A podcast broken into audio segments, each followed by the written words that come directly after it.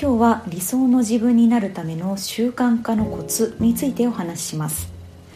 何かを成し遂げたりなりたい自分になるためにはそのための小さな努力の積み重ねが大事、まあ、このように頭では分かっていても習慣化ってすごく難しいなと感じる方多いのではないでしょうか。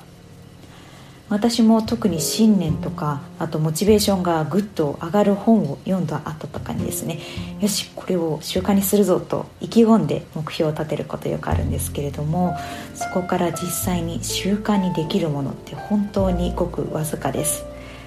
ただ決めたことを継続することは理想的なキャリアを築くためそしてなりたい理想の自分に近づくために必須のスキルだと思います。今回は挫折しない習慣化するための3つのコツをご紹介します。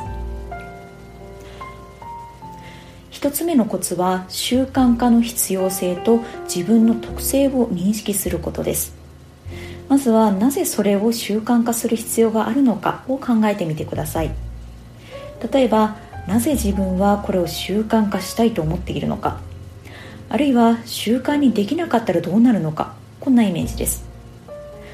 そして自分はどのような性格あるいは行動特性があるのか振り返ってみてください。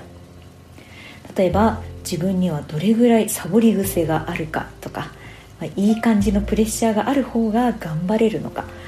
飽きずに続けられたものはどんなものだったか。こういった自分の特性が分かれば習慣づけるためにはどんな工夫をすればいいのかのヒントを得ることができます。2つ目のコツは適切な目標を設定することです。これは私もよくやってしまうんですけれども習慣化しようとこう意気込んで最初から割と大きな目標を立ててしまうことってないでしょうか。例えば全く運動する習慣がなかった人がいきなり明日から毎日1 0キロランニングするぞといった目標を立てると、まあ、大抵途中で挫折してしまいます。さらに厄介なことに目標を掲げて挫折するといった経験を繰り返してしまうと自分はやっぱり習慣づけるとか向いてないんだなと自分の可能性を狭めてしまうようになります。そしてどんどん物事に挑戦しなくなるといった悪循環に陥ってしまいます。習慣化するためには無理なく続けられるという観点で適切な目標設定をすることが大事になります。これと合わせてその行動を起こすハードルを限りなく下げるということもおすすめです。例えば毎朝ヨガをしたい人は夜寝る前にヨガマットをベッドの横に敷いておいて起きたらすぐヨガができる環境を整えておくとか。あるいはこれは極端な例なんですけれども毎朝ランニングをしたい人はランニングウェアを着たまま寝るとかこんなイメージです。とにかくいかに無意識でその行動を起こせるかが習慣化の第一歩になります。その限りなく小さいハードルを超えて行動を起こすことが習慣化して最初の目標を達成できたら少しずつストレッチした目標にしていくというのがおすすめです。最後3つ目のコツは自分の特性を生かした仕組みを作ることです。1つ目のコツのところで自分の特性を認識するとお伝えしましたが例えば自分一人ではなかなか行動が起こせないんですという人であればコミュニティをうまく利用するのが有効かと思います。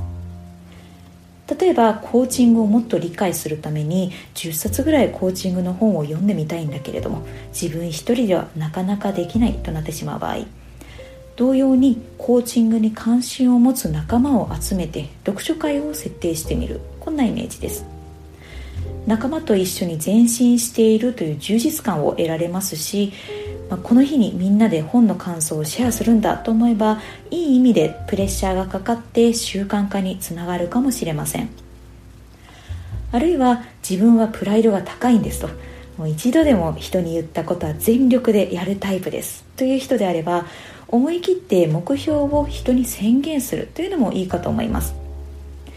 例えば TOEIC で何点取るんだと会社のみんなに宣言したからには絶対にやってやるぞと自分に火をつけることができて英語の勉強が自然と習慣になるかもしれません。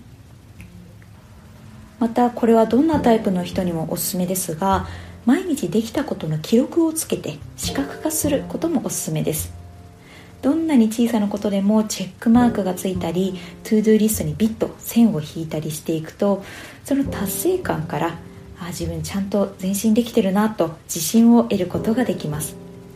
そして逆にこの日はチェックできなかったなという時にモヤモヤっとした気持ちになるのでなんとか毎日小さいことでもいいから行動し続けようと思えるようになります。今日は挫折しない習慣化するための3つのコツをご紹介しました。仕事でもプライベートでもさまざまなことを習慣づける力はとても大事です。まずは習慣化しようと思っていることの必要性をしっかり認識してみましょう。そして自分の特性を利用して自分なりの習慣化の方法を見つけてみてください。では今日はここまでとします。